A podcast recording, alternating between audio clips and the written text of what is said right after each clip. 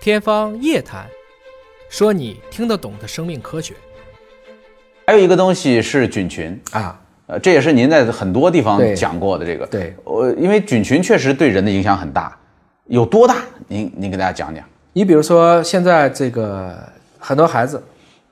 他被一种严重的细菌感染了，嗯，比如说被艰难梭菌感染，嗯，你听这个名儿艰难梭菌，听着就很难弄的，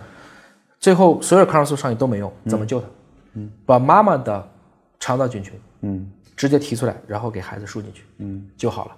是用活的来治活的，这就是我们说在手术上可以通过菌群移植或者叫粪菌移植的方式，对来恢复肠道的功能。对，很多自闭症，嗯，在中早期的时候，通过移植菌群能让自闭症的条件变好啊，已经在临床上已经有很多应用了。哦，自闭症跟菌群有关系。对，包括三零幺，包括南京的这个军区总院都有大量的这样的一些案例了。那它在肠子里，它怎么影响到大脑呢？肠道里有大概一万个左右的神经元，不多。嗯，大脑有八百六十亿个神经元，但是他们之间打电话，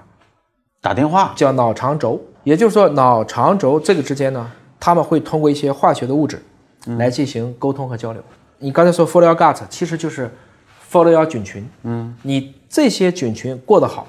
它状态好，它就能把它的营养物质，它就能表现出一种跟你人体一起快乐的共生的感觉，你也很舒服。如果你天天不给它吃好东西，这个菌群就产生内毒素。那我怎么知道它想吃什么呢？就看你肠道的感觉。实际上，你好多的感受是来自于肠道菌群释放的信号。就其实你减肥特别难受的时候，你要想，不是我想吃，是我肠道里的菌群想吃，我要跟它对抗。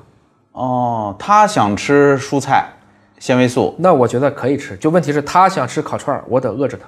他想吃小龙虾，我得抵抗他。用一个人性去抵抗一个自私的基因，那听着像玄学了。这是确定的，这还真不是玄学，这就是确定的。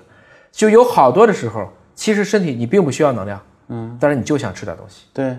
那么吃完以后，很多人就后悔，嗯，特别是睡前是他想吃。是他想吃，嗯，特别是不要熬夜，一熬夜就容易产生这个问题。呃，你你看，有的人怎么吃都不胖，对，菌群不一样，你像我呢，天天跑步锻炼，呃还是这个样儿，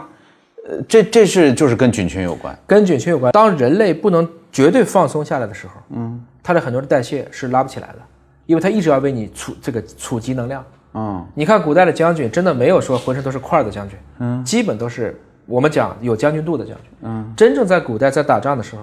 饿是常态，嗯，吃饱是不规律的，所以将军一定要有嗯充肚分的能量，就像骆驼一样嘛，我得带一点我的能量，差不多是这个样子。你说真正都看了像斯巴达克斯里这种角斗士的将军，这其实是很少的。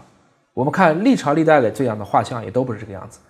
所以某种程度上讲，饿是生物的常态，忍饥挨饿是我们基因原来准备好的，结果现在吃的饱了太快，对，所以我们瞬间体重，我们一个人比差不多一百年前要重了快一倍了，嗯，一百年前一个男的就一百斤差不多，都不到差不多。你看一下，在湖北辛亥革命纪念馆，啊、当时我进去看，我就看当时的身高都是一米五几，哎呦，现在平均都是一米七几，然后大家现在都胖，所以实际上来讲，就人类的这个体型在急剧的变化。